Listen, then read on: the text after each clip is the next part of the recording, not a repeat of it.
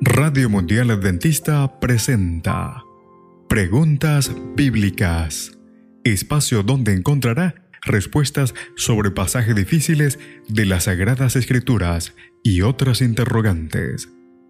Conducido por el licenciado Rodrigo Josué Rivas. Saludos. Esperamos que el programa de hoy pueda ser de gran ayuda a su crecimiento intelectual y espiritual. Comencemos. ¿Nos ha corrompido por completo el pecado?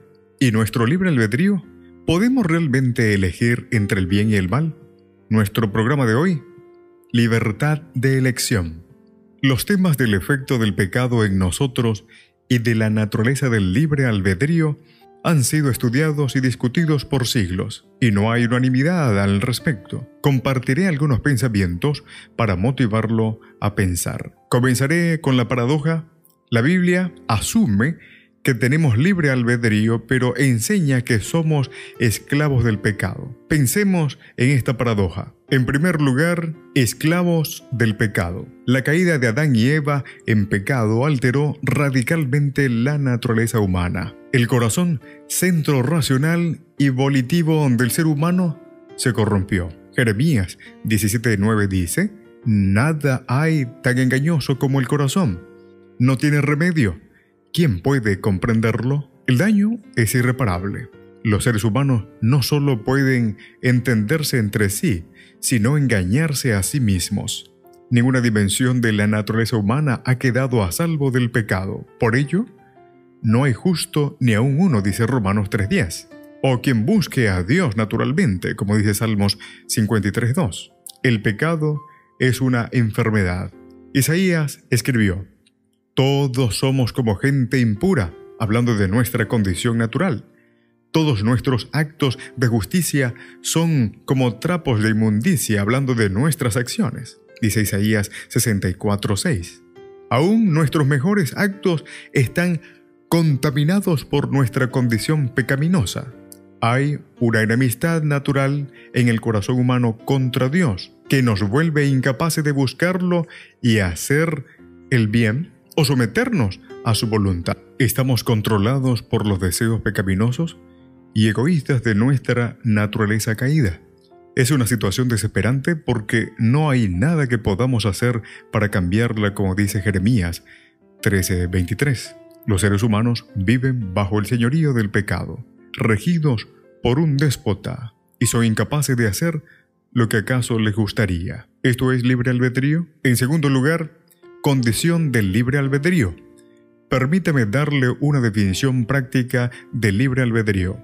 Es el poder de elegir, independientemente de las fuerzas o condiciones internas o externas, lo que no podemos controlar. Si es verdad que somos esclavos del pecado, entonces es difícil hablar del libre albedrío. Pero si ese es el caso, sería imposible hablar de la responsabilidad de nuestras acciones. Pero la doctrina bíblica del juicio y la retribución asume que tenemos libre albedrío. Podemos aducir que el pecado no anuló la imagen de Dios en nosotros y que, por lo tanto, tenemos libre albedrío. Según Romanos 3:23, si es parte de la imagen de Dios y de nuestra humanidad, aún contamos con Él. Pero tenemos que entender esto en forma adecuada. Tenemos una versión dañada o corrompida del libre albedrío.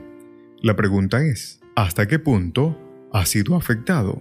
Permítame hacerle una sugerencia. El pecado volvió a direccionar la función del libre albedrío de decisiones que podían beneficiar a otros hacia la preservación propia. La situación es tal que no podemos hacer nada al respecto.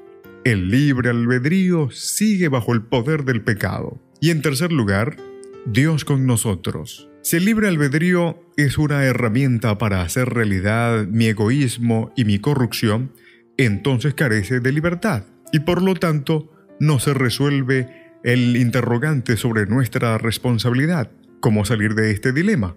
Gracias a Dios, por medio de Jesucristo nuestro Señor, dice Romanos capítulo 7, el verso 25. Después de la caída, el Hijo de Dios no nos ha abandonado, dice Apocalipsis capítulo 3, el verso 8.